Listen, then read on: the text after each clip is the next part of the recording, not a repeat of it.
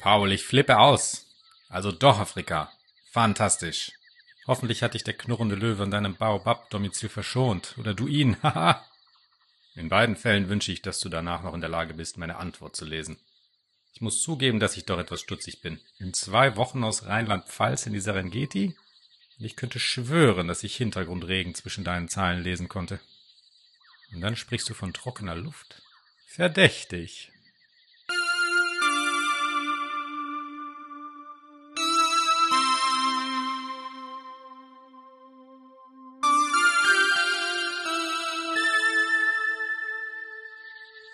Schon verrückt, dass ich nie so ganz den Realitätsbezug im Traum zu verlieren scheine. Oder kann man das gar nicht? Vielleicht verlernt man es auch.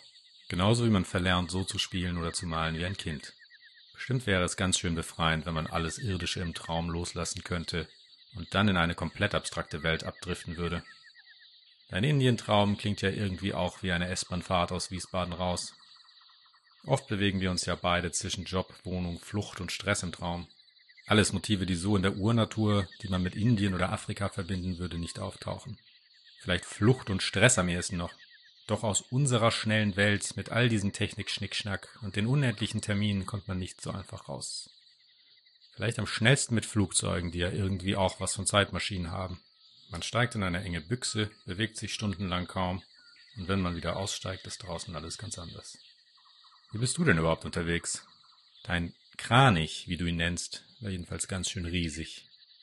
Ein jaulender Koloss aus Stahl, der mir fast das sensible Haupthaar abrasiert hatte. Mir nichts, dir nichts schoss dieses Monster über meinen Kopf und war in wenigen Sekunden wieder weg.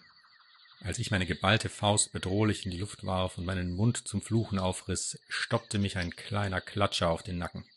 Ein Umschlag. Dein Brief. Eine Luftpost. Und dann in der Nacht träumte ich das hier.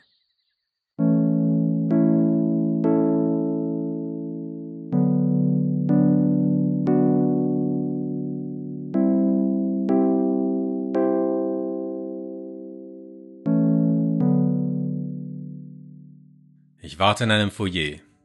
Auf was oder wen weiß ich nicht genau. Jedenfalls habe ich keinen richtigen Grund hier zu sein. Da ich aber schon mal hier bin, wollte ich mir aus Spaß eine Wohnung anschauen. In der Wohnungsanzeige war was mit in Kombination mit Grafikerjob. Das klang alles nicht so attraktiv, weswegen ich der einzige Interessent bin. Die recht große Wohnung war wohl in dem Haus, in dem ich sowieso wegen irgendwas war. Eine Frau kommt zu mir und spricht mich wegen unseres Termins an. Direkt gibt es ein Missverständnis wegen des Jobs. So, wie sie das jetzt erzählt, stand das nicht in der Anzeige. Der Job ist wohl die Grundvoraussetzung, um diese Wohnung mieten zu können. Es gibt 23.000 Euro die Stunde. Die Kids nebendran, die das hören, sind erstaunt. Ich auch. Sie erzählt mehr darüber und wir einigen uns, dass ich mir das schon vorstellen könnte und dass sie mir mal die Wohnung zeigen soll. Die Frau ist leicht stressig und macht mehrere Dinge gleichzeitig. Wir müssen erstmal zu einer Ausgabestelle, wo wir mehrere Rollen Papier mitnehmen. Überall sind Leute, es wirkt eher wie eine Fabrik. Nebenbei erklärt sie mir den Job und fragt mich, ob ich Nano kenne, denn das müsse man kennen. Was meint sie bloß? Dann meine ich, dass ich das schon mal im Zusammenhang mit einer Software gehört haben muss. Ich denke mir eine Antwort aus, die stimmen könnte. Wir laufen weiter durch das riesige Gebäude. Treppen, Menschen, Zeugs. Dann sind wir irgendwo, wo sie was verpackt. Das Papier geht zu Ende. Sie bittet mich, nochmal Neues holen zu gehen. Jetzt laufe ich alleine durch das Haus zurück zu der Ausgabestelle, an der ich nochmal das gleiche Papier aussuche. Ich habe ein Haustelefon dabei. Die Frau ist in der Leitung und fragt mich weiter über die Wohnung und den Job aus. Wir könnten das alles ja auch gleich in aller Ruhe in der Wohnung machen, denke ich mir. Wozu dieser Stress? Eine Person wird beschattet. Irgendwer verfolgt einen Mann oder sowas. Dschungel. Hoher Turm oder Haus. Die Zielperson läuft plötzlich los. Jetzt muss ein Schimpanse übernehmen. Zum Team scheinen mehrere Beschattungsaffen zu gehören. Das verfolgende Tier hat ein kleines Baby dabei und eine Schweißerbrille auf. Sie verfolgt den Typ. Der verschwindet in einem Busch. Dahinter entdeckt sie ein Portal, das in eine andere Dimension führt. Die Schimpansenmutter und ihr Baby gehen durch. Es gibt eine grelle Zwischenwelt. Höhle, Büsche und eine Brücke sind erkennbar. Dann der Ausgang auf der anderen Seite. Jetzt wird's brenzlig, denn das Baby kann sich nicht so gut verstecken. Die Mutter hat eine Fähigkeit, mit der sie ihre wahre Gestalt tarnen kann. Ihr Baby kann das noch nicht. Für Affen ist es auch gefährlich, durch das Portal zu gehen, denn es führt wahrscheinlich in eine Zivilisation voller Menschen und da würden sie extrem auffallen. Die Mutter entschließt sich, sich in der Zwischenwelt zu verstecken. Die Zielperson ist auch schon wieder auf dem Rückweg irgendwie. In dieser Zwischenwelt gibt es noch eine Tür. Sie gehen durch und sind in einem Raum voller Leute. Es sieht nach Fabrik aus. Panik. Das Schimpansenbaby muss schnell versteckt werden. Die Mutter ist jetzt nicht mehr als Affe sichtbar, sondern als Mensch. Das einzige Versteck scheint eine Hutschachtel zu sein. Ob das funktioniert? Der Mann kommt in den Raum. Es ist wohl bekannt, dass er sehr rigoros und brutal sein kann. Er kann es nicht leiden, wenn sich was bewegt, während er redet. Er schreitet durch den Raum, stellt sich vor alle und sagt was. Jetzt muss es still sein. Keiner darf sich bewegen. Man sieht das Schimpansenbaby in der Hutschachtel liegen.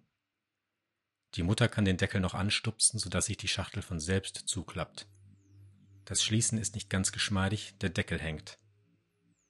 Der Typ schielt auf den Deckel, weil er ziemlich genau vor der Schachtel steht. Doch dann klappt der Deckel zu und das Schimpansenbaby scheint erstmal sicher zu sein. Im hinteren Teil des Raums läuft eine Frau, ihr Kind in den Armen wiegend, langsam hin und her. Sie weiß wohl nicht, wie gefährlich das für sie und vor allem für ihr Kind ist. Die Kamera fährt durch den Raum. Mehrere Kinder fallen jetzt steif werdend auf den Boden. Ein etwas älteres Mädchen scheint von diesem Hokuspokus nicht betroffen zu sein. Sie grinst leicht in die Kamera, so wie Kinder das in Filmen tun, wenn sie das mit dem Schauspieler nicht ganz ernst nehmen können. Dann dreht sie sich weg. Eine andere Frau mit nackten Brüsten kommt voller Wut in den Raum. Sie scheint hier die Chefin zu sein. Irgendwer telefoniert jetzt mit einem Typ, der von F. Murray Abraham gespielt wird. Dieser steht im Jogginganzug am Straßenrand in einer nächtlichen Stadtszene. Zwei Männer joggen am Straßenrand vor ihm vorbei. Einer davon ist dieser Typ, den sie alle beschattet haben. Es fehlen wohl schlagartige Beweise gegen ihn, deswegen diese ganze Operation.